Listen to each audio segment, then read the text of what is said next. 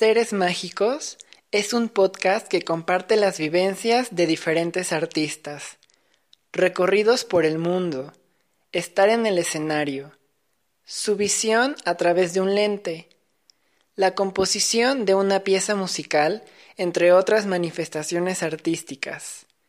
Los seres mágicos son aquellos que escarban en lo más profundo de sí para otorgarlo a alguien más convertir el arte en un vehículo para provocar, inspirar, hacer sentir y abocar reflexión en los demás. Bienvenidos. La Gala de Danza de Seres Mágicos es un evento en línea que se transmitirá el 19 de diciembre de 2020 a las 19 horas México a través del canal de YouTube de Seres Mágicos Danza. Estamos trabajando en un programa con ocho piezas de danza que retratarán diversas emociones y situaciones que como seres humanos hemos vivido alguna vez, pero seguramente no hemos sido los únicos en experimentar.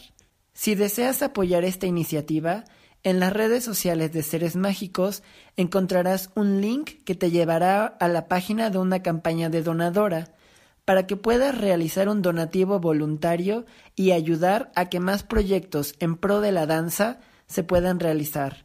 Recuerden que no hay aportación menor. Para este nuevo episodio contamos con el bailarín, maestro y preparador de acondicionamiento físico Aaron Cuellar. Aaron es originario de Colombia y nos cuenta cómo inició sus estudios de danza clásica en la ciudad de Cali en el Instituto Colombiano de Ballet Clásico Incol Ballet. Ha bailado con la compañía de ballet de Incol Ballet y en Venezuela con el Ballet Contemporáneo de Caracas. Posteriormente se integró a la Compañía Nacional de Danza de México, en donde forma parte desde el 2006.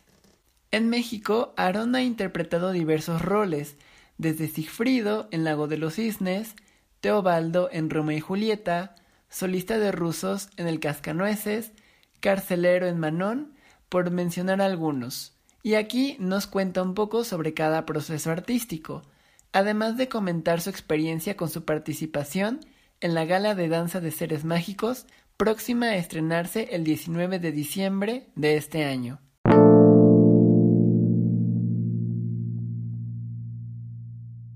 Pues mira, básicamente este, um, esta entrevista es con motivo de pues, platicar sobre ti, platicar sobre tu carrera y que este audio pueda ser parte de, del podcast que estoy haciendo de Seres Mágicos. Y en este caso, pues estoy entrevistando a cada uno de los participantes de esta gala que estoy organizando de manera virtual, sobre todo para que la gente pueda conocerlos a ustedes de, de una perspectiva más personal y bueno, ya que en diciembre pues los puedan ver bailar. ¿No? Va, va, va. Entonces, Aaron, yo siempre inicio con esta pregunta, pero ¿cómo fue que te empezó a llamar la atención la danza? ¿Cuál fue el primer momento en el que dijiste, ay, ¿qué es esto?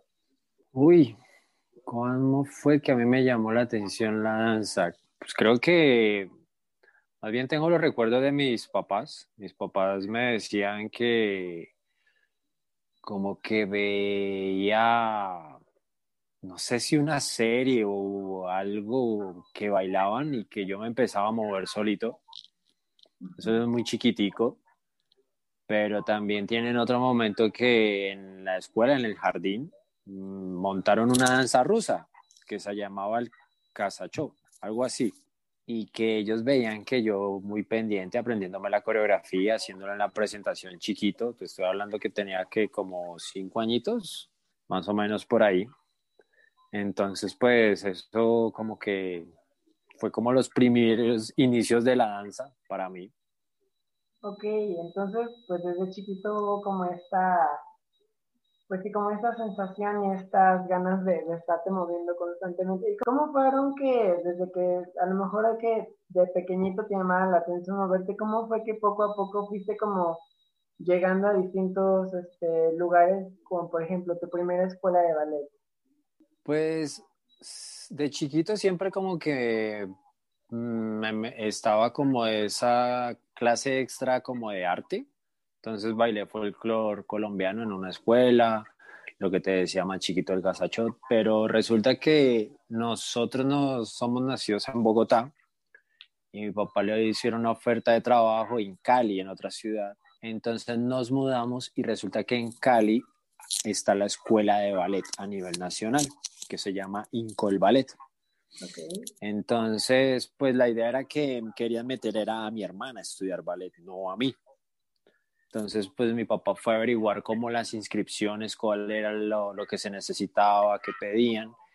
Y pues se enteraron que para el proceso de admisión era a partir de cuarto de primaria y mi hermana iba para segundo de primaria y el que iba para cuarto de primaria era yo. Entonces me hicieron la, me preguntaron más bien, me dijeron que si quería aprender ballet. Y este, pues yo no sabía que era el ballet, no tenía muy claro muy bien y menos en esa época. Entonces me, yo les dije que sí, que está bien, que podía pues ir y probar. Y pues la situación fue que también como, bueno, pero los hombres se ponen mallas pegadas, ¿tú tienes algún problema con ponerte algo pegado? Y más en esa época que pues se veía que pues la danza igual a ser homosexual o gay. Entonces yo les dije, no, pues es como los ciclistas, es lo que recuerdo que me que dije y que también ellos me, me, me comentaban.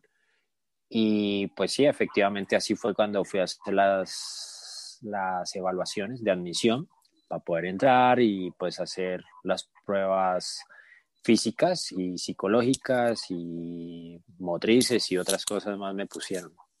Y entonces, como sea, también este proceso de admisión a esta escuela de ballet también fue riguroso, ¿no? Y fue como estarte chicando a lo mejor desde temprana edad como ahora sí que todas estas cuestiones corporales, pero también estas cuestiones como que podrías tener adentro de tu cabecita, ¿no? En ese entonces.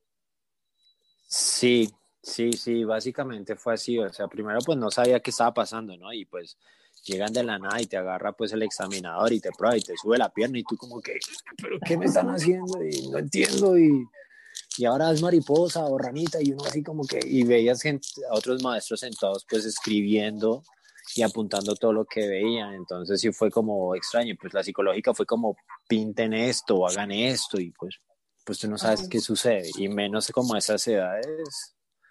Yo no, yo como que tenía como ocho años cuando fui a hacer la admisión. Entonces sí fue como que no, no entiendo. Ocho, nueve añitos. Oye, Aaron, y por ejemplo, tú ahí en esta escuela, o sea, ibas y tomabas clases, pero aparte hacías tu, como tu, escuela normal, es decir, la primaria, ¿la hacías en otro lado o la hacías ahí mismo? No, este, el modelo de escuela es parecido al cubano.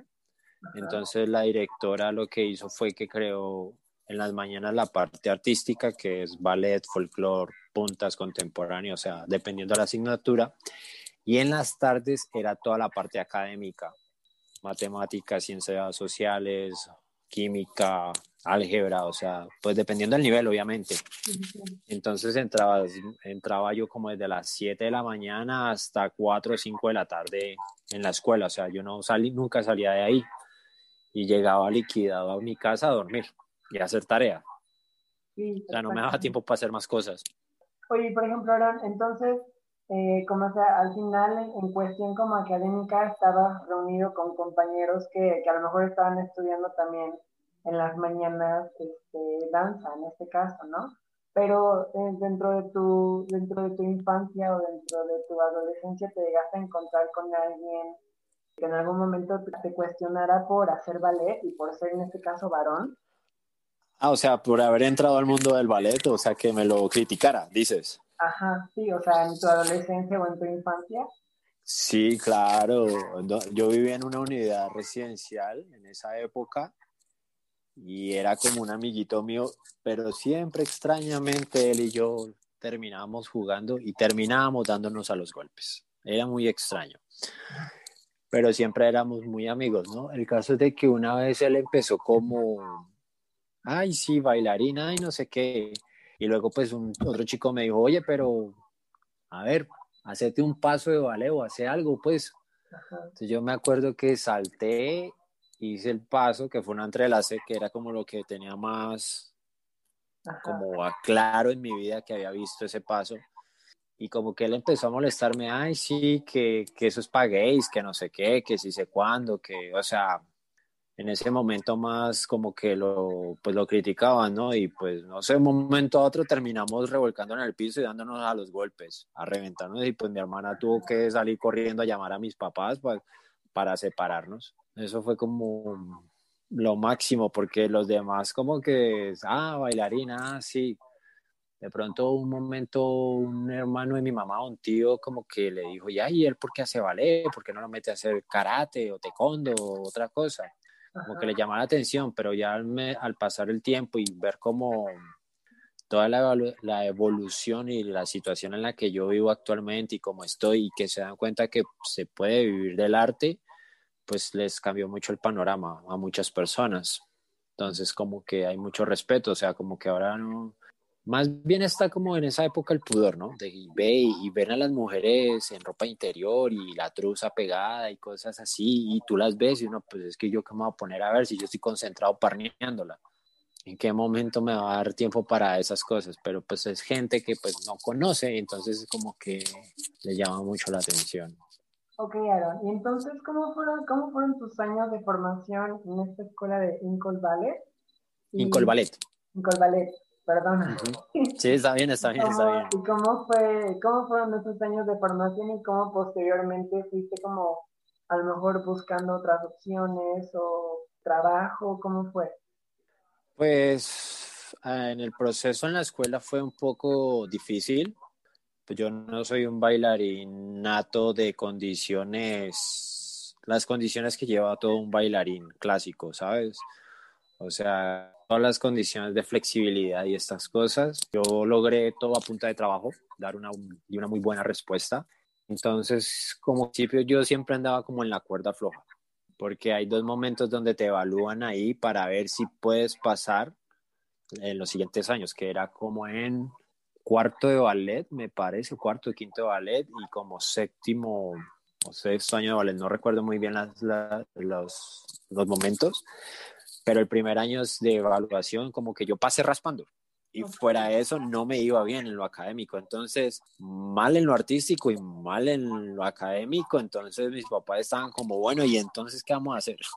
O sea, pasé raspando ya al siguiente, ya para la siguiente evaluación ya como que ya estaba un poco, ya como que más bien sabía lo que estaba pasando, porque cuando estás jovencito pues tú no entiendes muy bien qué sucede y, y te sientes raro. Y entonces ya después para la segunda evaluación ya pasé bien, pasé bien, sin problemas, académicamente bien, o sea, no hubieron quejas para mis papás.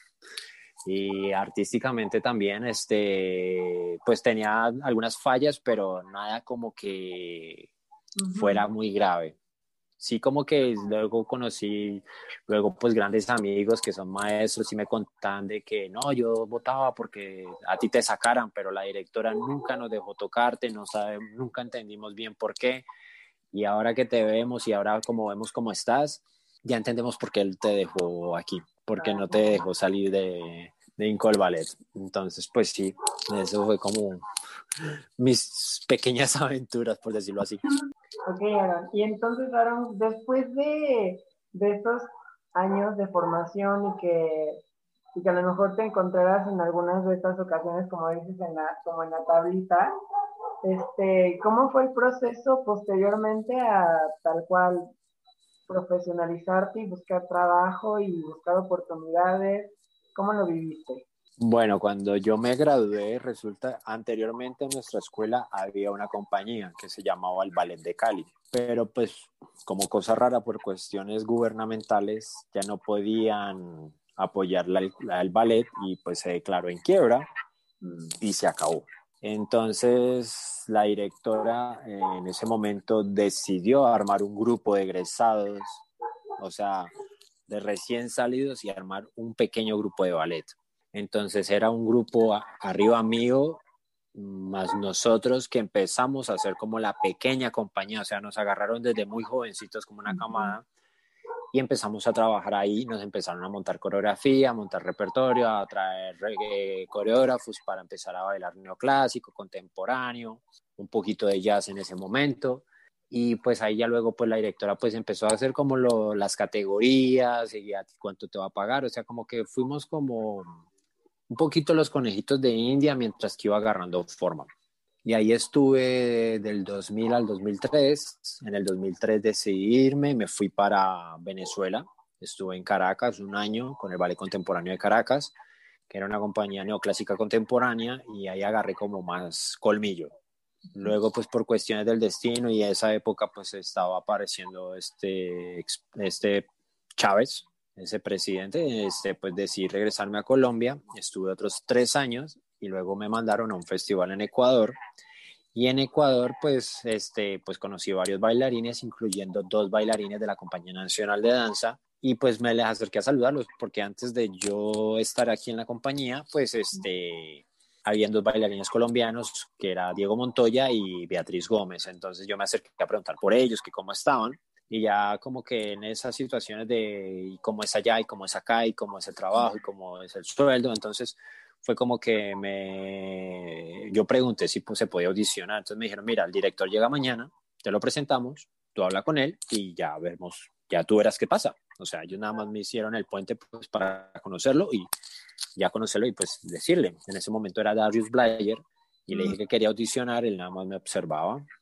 Y una crítica en danza ecuatoriana que vive aquí, este, le dijo, no, dale, dale tu tarjeta que sí, él vale la pena, yo lo he visto bailar. Entonces él llegó el último día, entonces no me pudo ver bailar pues muchas cosas, o sea, ya me vio bailar algo muy tranquilo, nada como que me pudiera mostrar. Entonces, pues nada, me ayudó a hacer los papeles.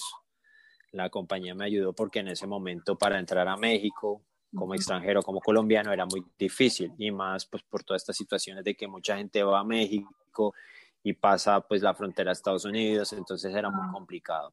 Entonces él me, me ayudó, para la compañía me ayudó a hacer los trámites para venir a audicionar. Vine a audicionar con dos amigas y pues me presenté a la audición. Me presenté a la audición, que éramos como 40 hombres, me parece. Y terminamos como 10, algo así, y ya luego, pues a los meses, en diciembre, me, me notificaron que había quedado seleccionado. ¡Wow! ¡Qué padre! Sí, pues me imagino que, que, bueno, ahorita me lo platicaste como, ok, pasó esto y posteriormente fui a Venezuela y después fui acá y después, o sea, como que, como que se escucha, entre comillas, como muy, ah, bueno, este, sí, fue muy sencillo como pasar de esto a lo otro y de esto a lo otro.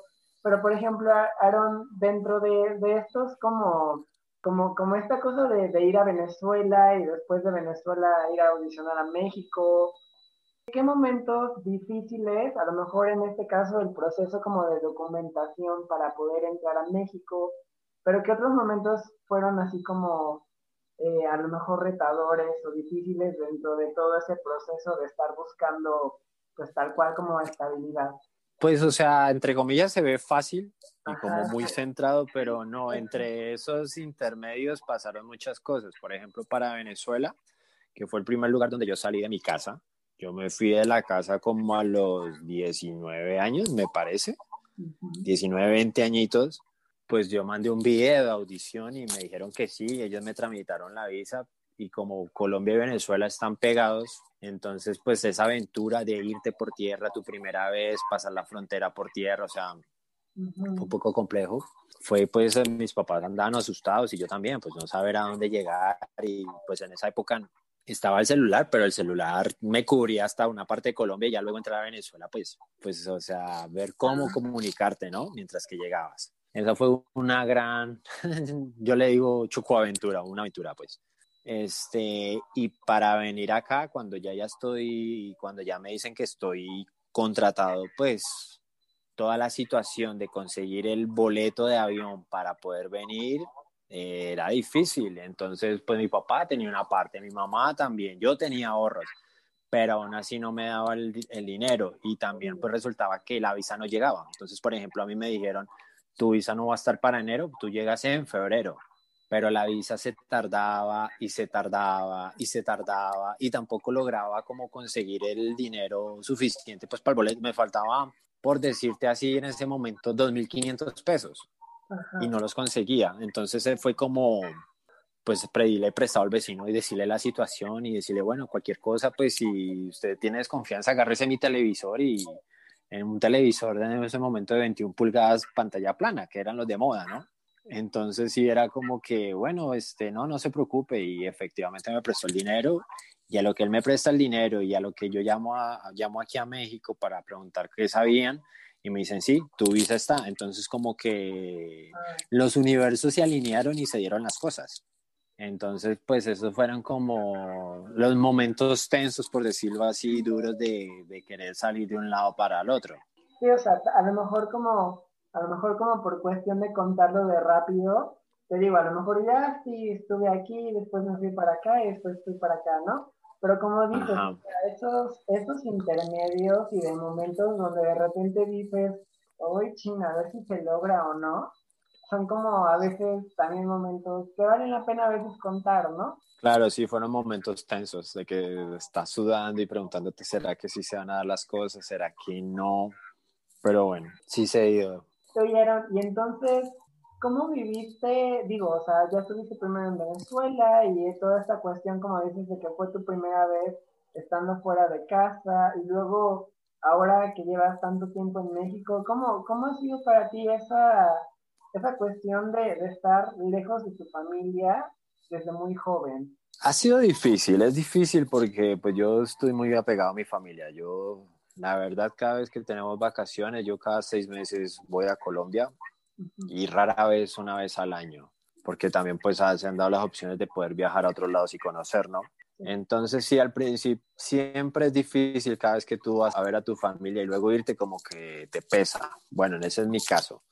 Entonces como que siempre hay una, una unión muy grande al punto que ahorita pues por esta situación de la pandemia pues el aeropuerto allá se cerró entonces no podía ni yo entrar ni ellos salir.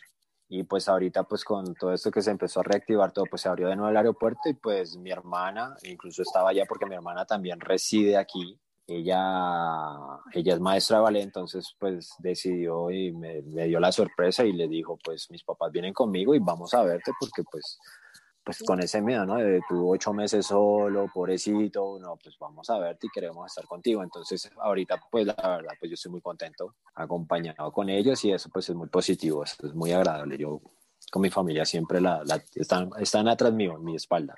bueno, Y bueno, Aaron, entonces, ahora, digo, llegaste en este caso a la Compañía Nacional de Danza ¿Y cómo fue entonces? Bueno, la verdad es que no conozco muy bien cómo era en ese, en ese entonces la compañía en Venezuela.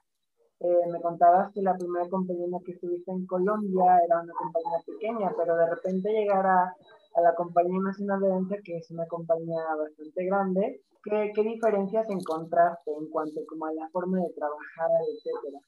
Bueno, este, en Venezuela éramos pocos, éramos 15 personas, 15, 20 personas. Y llegar aquí y ver la verdad que aquí somos 68, creo que en ese momento, 70, fue un cambio muy radical, o sea, sorprendente al punto de que pues no entendí, pues como que no entendí, a mí como que lo que más me costó fue más bien conocer a los bailarines en el sentido de diferenciar quién era quién. Como eran tantos, somos tantos bailarines. Entonces, por ejemplo, si conocía a, una bailarina, me pasaba más con las bailarinas, porque los chicos, como pues obviamente en las clases de varones y todo eso, pues uno ya iba ubicando. Pero si había una compañera del trabajo y la conocía, así pues se hacía una amistad muy bonita, uno decía, ay, la voy a saludar mañana y todas se me hacían iguales, entonces me quedaba loco y como, Dios mío, ¿quién era? No, no, no ubico quién es quién.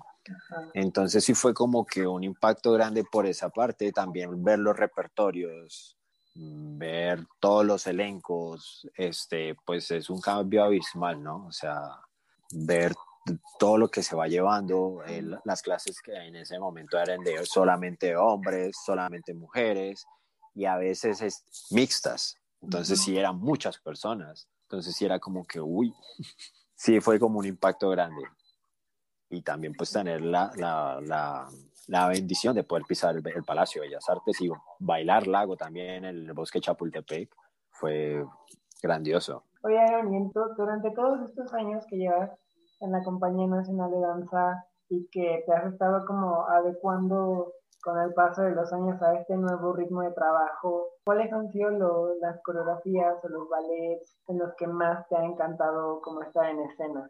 Cuando yo, termi yo me gradué, voy a ir un poquito atrás, cuando yo me gradué en Colombia, como que mis, uno de mis sueños era bailar Lago de los Cisnes.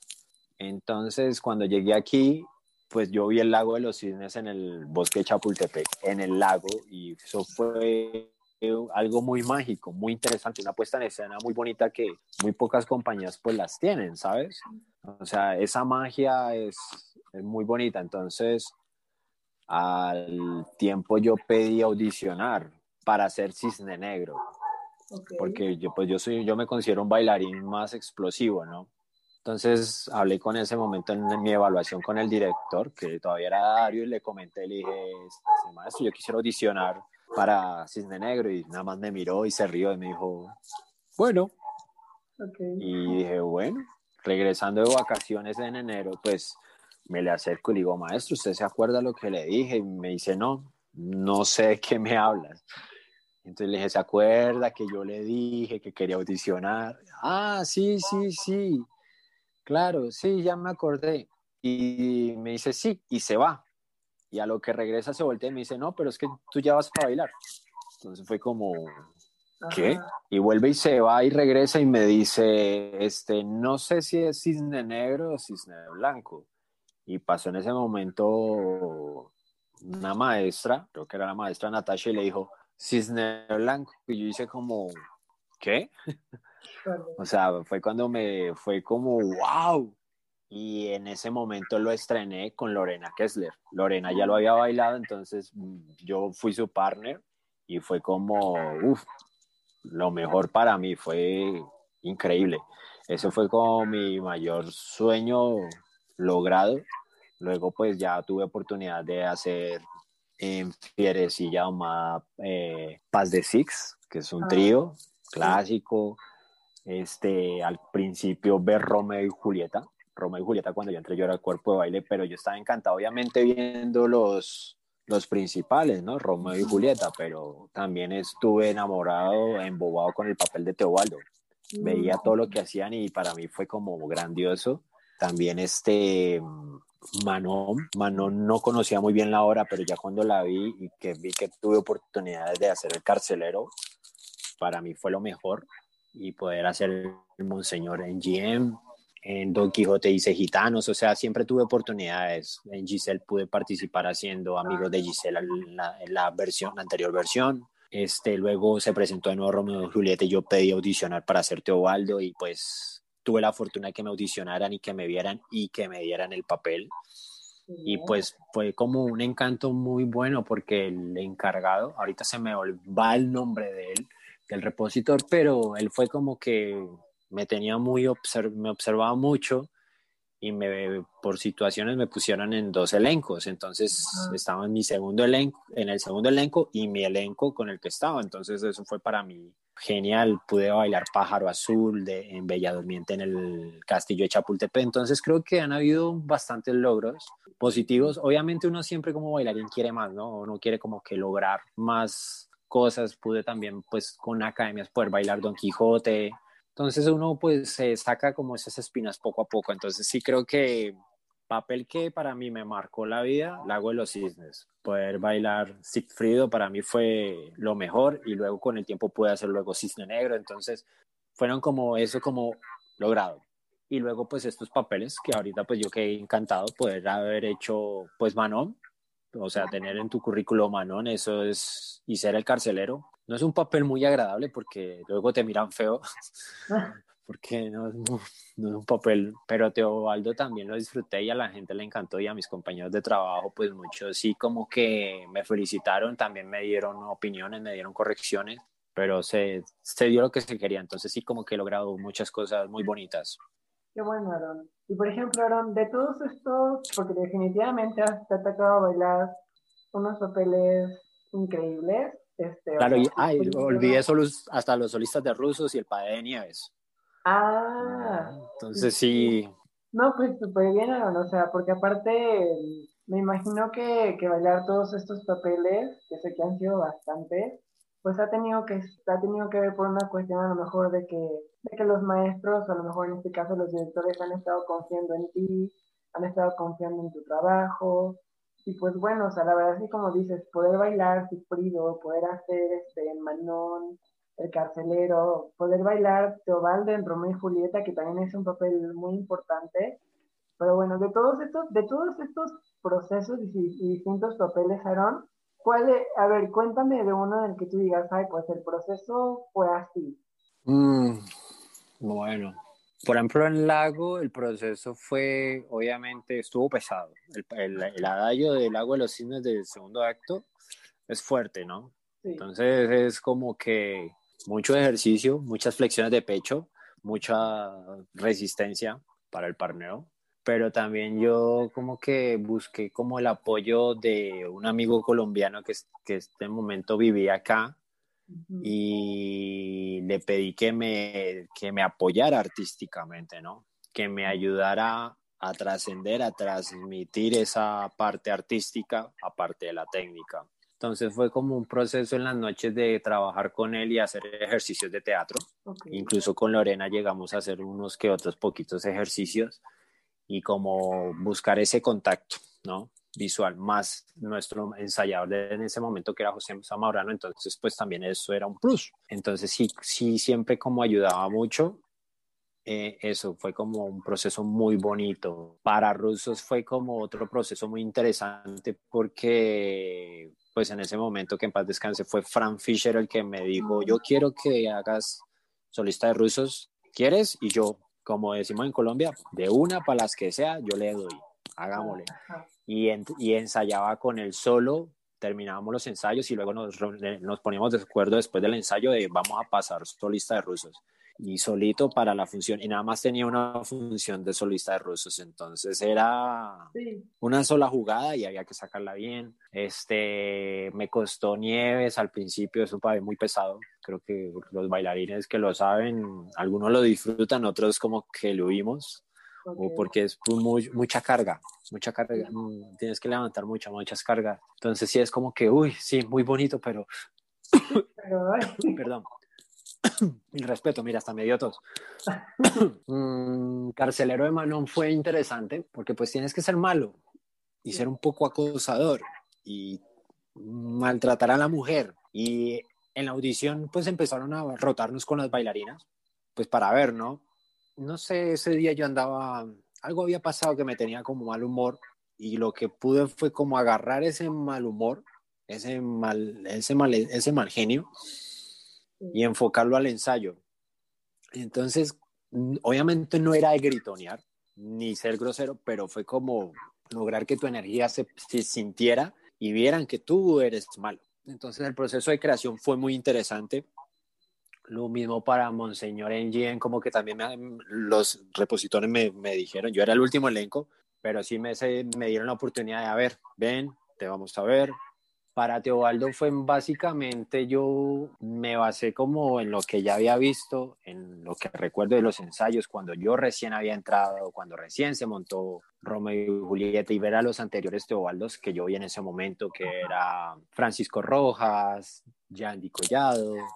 Entonces como que me sirvió mucho como esos, esos recuerdos que tenía y fusionarlos como a mi manera, ¿no? Hacer un malo también por decirlo un poco colombiano, y como que también estaba viviendo un momento de mi vida que no me entendía y como que ese papel me ayudó a entender muchas cosas, me liberó de muchas cosas, entonces pude como que transmitir y trascender a lo que seguía, entonces para mí, o sea, esta es mi versión, esta es mi opinión, pero para mí Teobaldo no era una persona mala, más bien Teobaldo era una persona incomprendida y fue tanta las ganas de molestar de Romeo que pues lo hizo salir de sus cabales. Esa es mi opinión. Entonces, como que siento que eso me ayudó mucho a generar esas, esos enfoques. Entonces, sí, como que han sido muchos papeles que me han, que me han gustado. Hubo otros que no logré, me costó muchísimo y no lo logré, ni siquiera pude bailarlo. Y era en Esmeralda, había un, no me acuerdo ahorita el papel, pero no lograba, no me sentía, o sea, tenía que ser como como tosco y no me salía el papel y ese sí no lo pude, no lo pude hacer. O sea, no di como con el, con el peso escénico, entonces ese sí me costó mucho. Pero otros sí los disfruté bastante. Sí, es que, es que también es muy interesante como escuchar, repito, o sea, es muy padre decir, sí, bailé esto, esto, esto, pero también es muy interesante poder escuchar como el proceso de, ¿no? Porque digo, así como sin, sin alargarme tanto en esa parte, por ejemplo, a mí me había tocado hacer torero con la maestra Reina en Carmen, ¿no? Y aunque era, aunque era la primera oportunidad que ella me había dado como para, como para tener un momento de solista y así, o sea, realmente me costó trabajo porque, en sí, digo, aparte de toda la cuestión técnica y todo esto, este, o sea, todo el proceso de meterse en el personaje y de ser este pues como, como es esta persona, ¿no? Muy este, egocéntrica y pues sí, en lo personal a mí, me costó mucho trabajo, pero es muy interesante poder contar como el, ok, me costó trabajo por, este, por estas cosas, a que solamente se quede como, ah, sí, yo hice esto, ¿me explico? Sí, claro. Ajá, entonces por eso se me, hace, se me hace muy interesante poder escuchar esta, esta retroalimentación tuya sobre cómo ha sido este paso a paso en estar bailando distintos personajes que sin duda son muy diferentes el uno con el otro, ¿no? También. Sí, han sido varios procesos, o sea, también desde las partes técnicas hasta las partes artísticas. Y cuando puedes fusionar los dos, es mucho mejor aún, ¿no? Entonces sí, como que eso ha sido muy alentador, muy positivo. Al comienzo es difícil, también es mucho estudio, mucho análisis o también como cómo tú quieres llevar cada papel, ¿no? O sea, en este caso, para, para, en este momento, para lago fue como, o sea, es como lo que hablábamos de, es hablar lo que estás diciendo, desde una pantomima, desde cómo pararte, cómo señalarle, cómo tocarla. El contacto visual es muy importante, a menos de que sea una obra de que no se vean, ¿no? desde ruso, de transmitir esa fuerza, esa alegría, esas ganas de que la gente se pare del foro, o sea, esas cosas, de, hacer un padre clásico, un Nieves, o de, ser un Teobaldo que quiere salir a comerte al mundo y que te sientan miedo y que les des, que te les dé, que sientan que tú eres lo más perverso. Toda esa energía hace que creo que el público lo, lo agradece. Oye, Aaron, y ahora entrando un poquito más a una cuestión, a lo mejor, este, ah, no sé, yo lo diría tal vez más cruda, como dentro, dentro de todo este tiempo que llevas como de carrera, ¿ha habido algún momento difícil, ya sea por cuestión de alguna lesión o por algún momento, por una situación que haya pasado en tu vida personal y que de repente no te dejara concentrarte como en tu día a día en esta profesión? Este, ¿Cómo qué momento sientes tú que ahí, ahí hubo un poco de dificultad? Uf, yo creo que han habido muchos. Yo creo que han, pasado muchos de que me han que haya vivido. Pues más bien como mi última lesión es como la que más me pone a pensar mucho porque tengo una hernia cervical. Entonces, al principio pues fue pues miedo porque pues pues te dicen, hay que operarte. Y que te toquen una vértebra de tu cuello es como que, wow, Dios mío, ¿y ahora qué?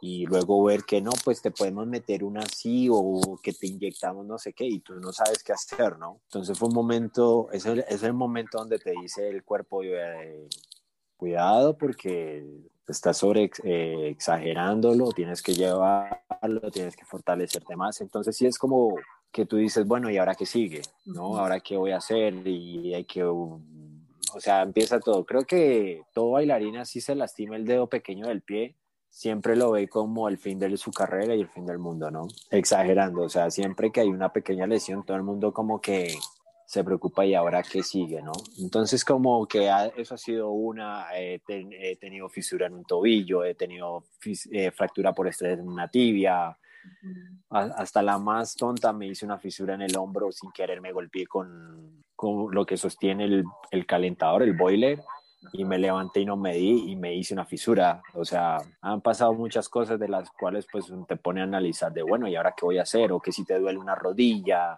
que si es el menisco, que si es un desgarre, o sea, son muchos factores. Entonces creo que pues es más bien cómo lo llevas, las personas que tienes alrededor que te apoyen y pues tratar de sacarle la, la mejor paciencia a eso, ¿no? La mayor tranquilidad. Ok, Aaron. Bueno, me olvidé la pregunta. este, ah, ya. Y bueno, Aaron, dentro de, digo, a, a, durante todos estos años a lo mejor te ha llamado siempre la atención cómo ser, pues, bailarín, ejecutante, pero ¿cómo has llevado dentro de este tiempo, eh, estos meses, a lo mejor como de la pandemia, tengo entendido que, bueno, has estado dando muchas clases de ballet en línea. Este, digo, aquí entre tú y yo estuvimos trabajando en algunas variaciones, igual a distancia, entonces, este, además de, ser este intérprete, ¿cómo, ¿cómo has llevado en estos tiempos a lo mejor la cuestión de ser maestro? O inclusive de, tengo entendido que ahorita estás organizando un curso este, para invierno entonces, ¿cómo, cómo, te, ¿cómo has llevado toda esta cuestión a lo mejor de gestión? ¿Cómo, cómo han sido para ti estos meses en esos rubros? Pues esta pandemia creo que a todos nos ha enseñado a tener paciencia, ¿no? Pero también como abrir otras, como a conocerte y aprender que puedes hacer otras cosas. Y creo que todo nació pues gracias a la página de bailarines CMX de la compañía, porque pues en ese caso que la, la administradora de esa página es Nayeli, Nayeli Quiroz, y ella fue la que como que empezó de, chicos, ¿quién quiere dar clase de ballet? ¿Quién quiere hacer no sé qué? ¿Quién se sé cuándo? ¿no? Entonces como que abrió un panorama a mucha gente, ¿no? Que quisiera como hacer algo. En mi caso particular, yo estaba molestando en el chat porque, pues, que quién te quiere dar clase? Y yo empecé a molestar a otro compañero también. Y un momento a otro una bailarina de, mm, puso, Aaron, ¿y tú por qué no haces una clase de acondicionamiento físico? Yo tomé, yo tomé un curso de acondicionamiento físico y fue como que, no sé, a ver, vamos a ver. Entonces fue como que, bueno, me animé y pues, pues dio una muy bonita respuesta, la gente le, le, gustó y fuera de eso como que ya después volvieron y me dijeron, oye, ¿quieres darme otra? Y yo, ah, bueno, listo y quiera o no, pues poco a poco como que muchos bailarines de afuera de la compañía, pues eh, eso fue algo muy positivo porque se abrió una brecha para que ellos también entrenaran con nosotros y conocieran como el mundo interno de la Compañía Nacional de Danza, de cómo somos todos nosotros y creo que eso fue muy bueno. Y a raíz de eso, pues una chica en Colombia este, me dijo, ¿por qué no? O sea, ella sabía toda mi situación, ella pues me me impulsó a, ¿por qué no hacer una clase magistral? O sea, ya, ya habíamos hablado, ella me había dado una, me dio la oportunidad de dar una clase a unas chicas de ellos, alumnos, y ella básicamente armó todo, toda esta clase magistral, y se fueron abriendo más puertas. Luego, pues, eh, dije, voy a hacer un grupito pequeño de ballet, Luego, pues también se dio la oportunidad que pudiéramos trabajar tú y yo, este, y así poco a poco, pero después como que yo me di cuenta que había muchos de la compañía que estábamos como emprendedores, queriendo dar clases, certificándose otros, y pues también como todo el mundo como, bueno, pues es nuestro pequeño proyecto, ¿por qué no ver qué funciona, no? Entonces me senté con Agustina Galici, ya la primera bailarina de la compañía, este, un día no, pues con su novio Gerardo Martínez, pues fui a la casa y nos pusimos a hablar y estaba también Cecilia Rodríguez y fue como que les dije, oye, ¿por qué no hacemos algo? Y ellos sí, nosotros también estábamos pensando lo mismo, o sea, también ellos estaban analizando ese punto de hacer algo, ¿no? Lo dejamos como en el aire y ya luego fue como que yo, ya después le hablé, le hablé a Agustina y le dije, oye, ¿le hacemos o no? No, pues Agustina me dijo, sí. Y ahí fue cuando empezamos a armar todo el proyecto, que es curso intensivo de invierno. Y bueno, estamos cruzando los dedos para que ojalá salga y que se pueda dar, que es lo, como la oportunidad y también pues, ¿por qué no que la gente pueda trabajar con bailarines de la Compañía Nacional de Danza en varias ramas? Entonces, pues hay ballet, hay puntas, hay contemporáneo, hay barreo, yo le digo ballet fitness, iniciación a la danza para los chiquitos y los adultos en algún momento pues hay alguna señora que quiera aprender a hacer ballet también, a, armar grupos, o sea, estamos, estamos enfocándonos a todo el mundo que se anime y que pues bueno, pues todavía por esta situación de la pandemia pues no se puede salir del todo. Sí, sí, sí.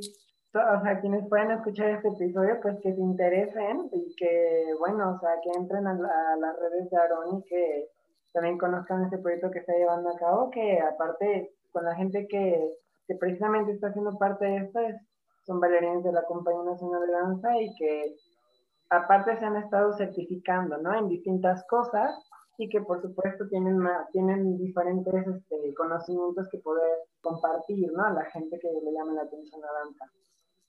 Sí, claro, eso es la idea. O sea, también está el plus de que está Irina con nosotros, entonces ella va a dar contemporáneo y ella eh, hace poco ha estado montando coreografías por la compañía, entonces también está eso muy interesante. Está María Marta, Nayeli, que son certificadas en ballet fitness. Agustina y yo estamos dando clase de ballet.